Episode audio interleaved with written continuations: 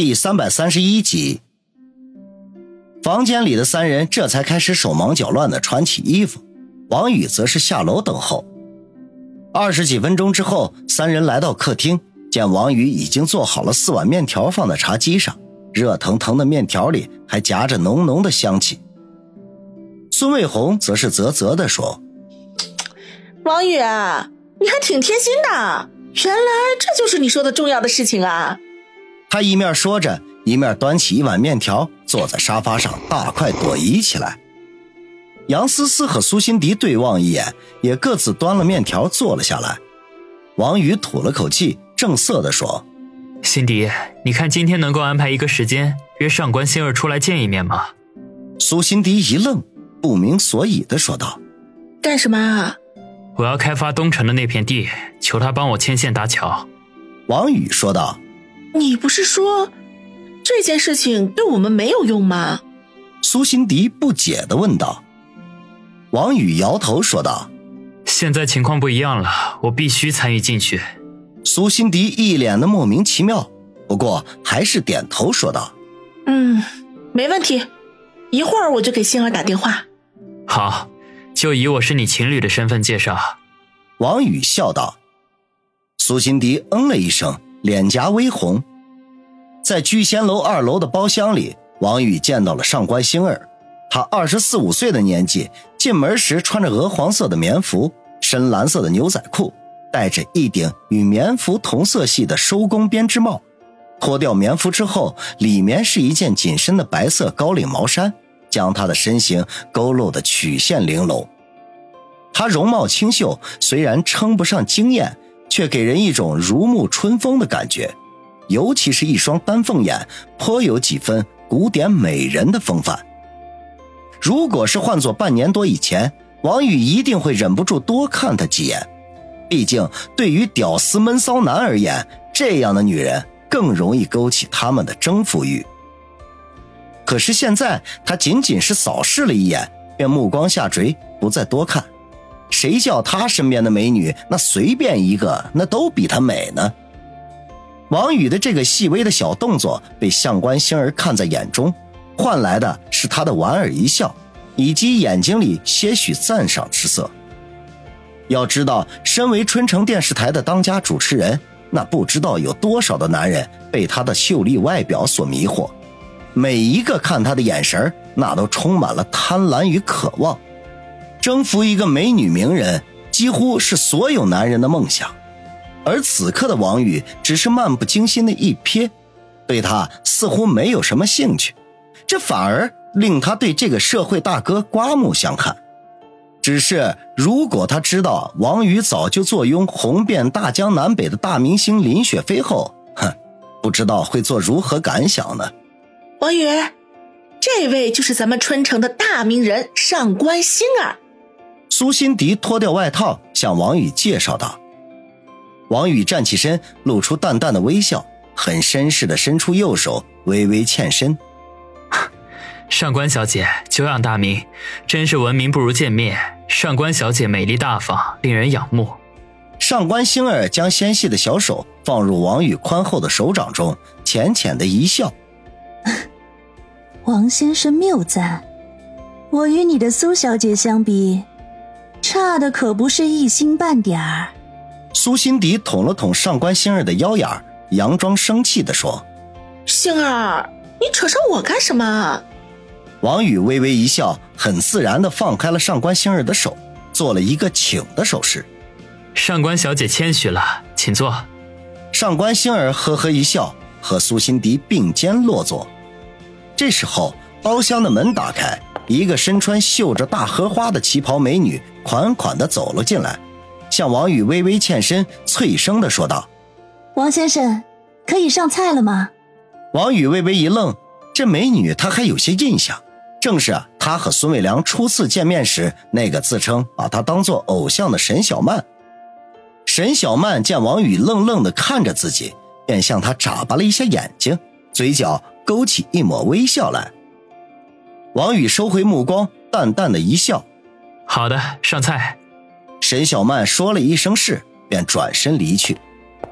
上官星儿看了一眼王宇，便慢条斯理的说：“王先生，我听辛迪说，你对城东开发地皮的事情很感兴趣。”王宇笑道：“这么好的生意，我当然是有趣的了。”据我所知，王先生……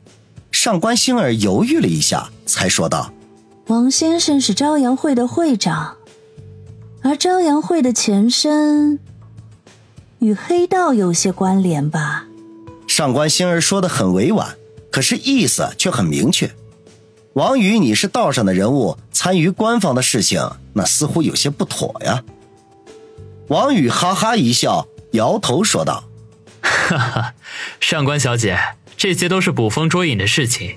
其实我们朝阳会都是由一些兴趣爱好相同的人组成的。”无非是想团结在一起做一些小生意养家糊口而已，与黑社会可是半点关系都没有啊！他心中却暗暗好笑。我们的兴趣爱好就是混社会。上官星儿不置可否的一笑。算了，我对你们男人的那些事情不感兴趣。你既然是辛迪的男朋友，这个忙我一定会帮的。回头我跟李飞提一嘴，让他帮忙吹吹耳边风。不过事情成不成，我可不敢说。最后，还得看你们自身的实力。王宇没想到，才三言两语，上官星儿就一锤定音了，这实在超出了他的意料之外。不过，对方既然答应了，他这次的目的那也算是达到了。当下也不矫情，笑着说道。有上官小姐这句话就行。没想到上官小姐是这么直爽的一个人，真是女中豪杰。我王宇就是喜欢和这样的人交朋友。上官星儿微笑道：“王先生也是爽快的人，我们已经是朋友了。”苏心迪也没有料到事情如此的顺利，揽住上官星儿的肩膀，笑道：“星儿，谢谢你，真给面子。”哎，我还担心呢，你会不答应？那我在王宇面前不就颜面扫地啦？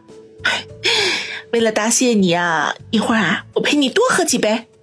上官星儿转头向他嘻嘻一笑：“ 你是我的好姐妹，我当然要捧你的场了。”苏辛迪呵呵一笑，向王宇抛去了一个得意的眼神儿。三人说话之际，沈小曼已经带人将酒菜陆续的送了上来，满满的一桌，色香味俱全。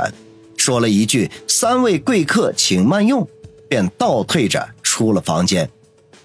临关门之际，还不忘向王宇抛了个媚眼，用口型说道：“偶像，你好厉害啊，两个大美女哦。”王宇心中暗暗好笑，回以微笑。然后起身为两位女士倒酒，三人谈笑风生，推杯换盏，聊得十分投机。酒席散后，王宇见两人醉态可掬，主动提出相送。苏辛迪征求上官星儿的意见，后者没有拒绝。上官星儿的家住在富豪花园小区，是最近这一两年才兴建起来的。王宇将他们送到上官星儿家的楼下。又让苏辛迪亲自送他上楼，他则在楼下等候。目送两人进入楼道，他陷入到了沉思当中。上官心儿今天虽然表现的爽朗直率，可是总是令人有种做作的感觉，尤其是他的眼睛里，总会时不时闪出一丝皎洁来，与他清丽的外表有些格格不入。看来这个女人不简单呐。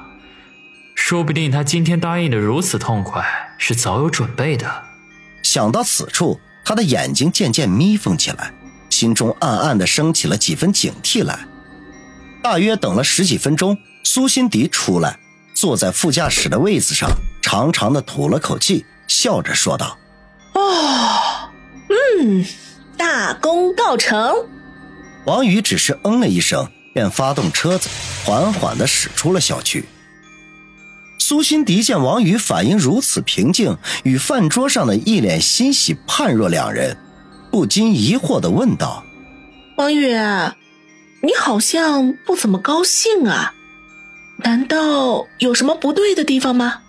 王宇没有直接回答他的问题，而是沉声的说道：“辛迪，上官心儿不简单，你和她接触的时候要多留点心眼。”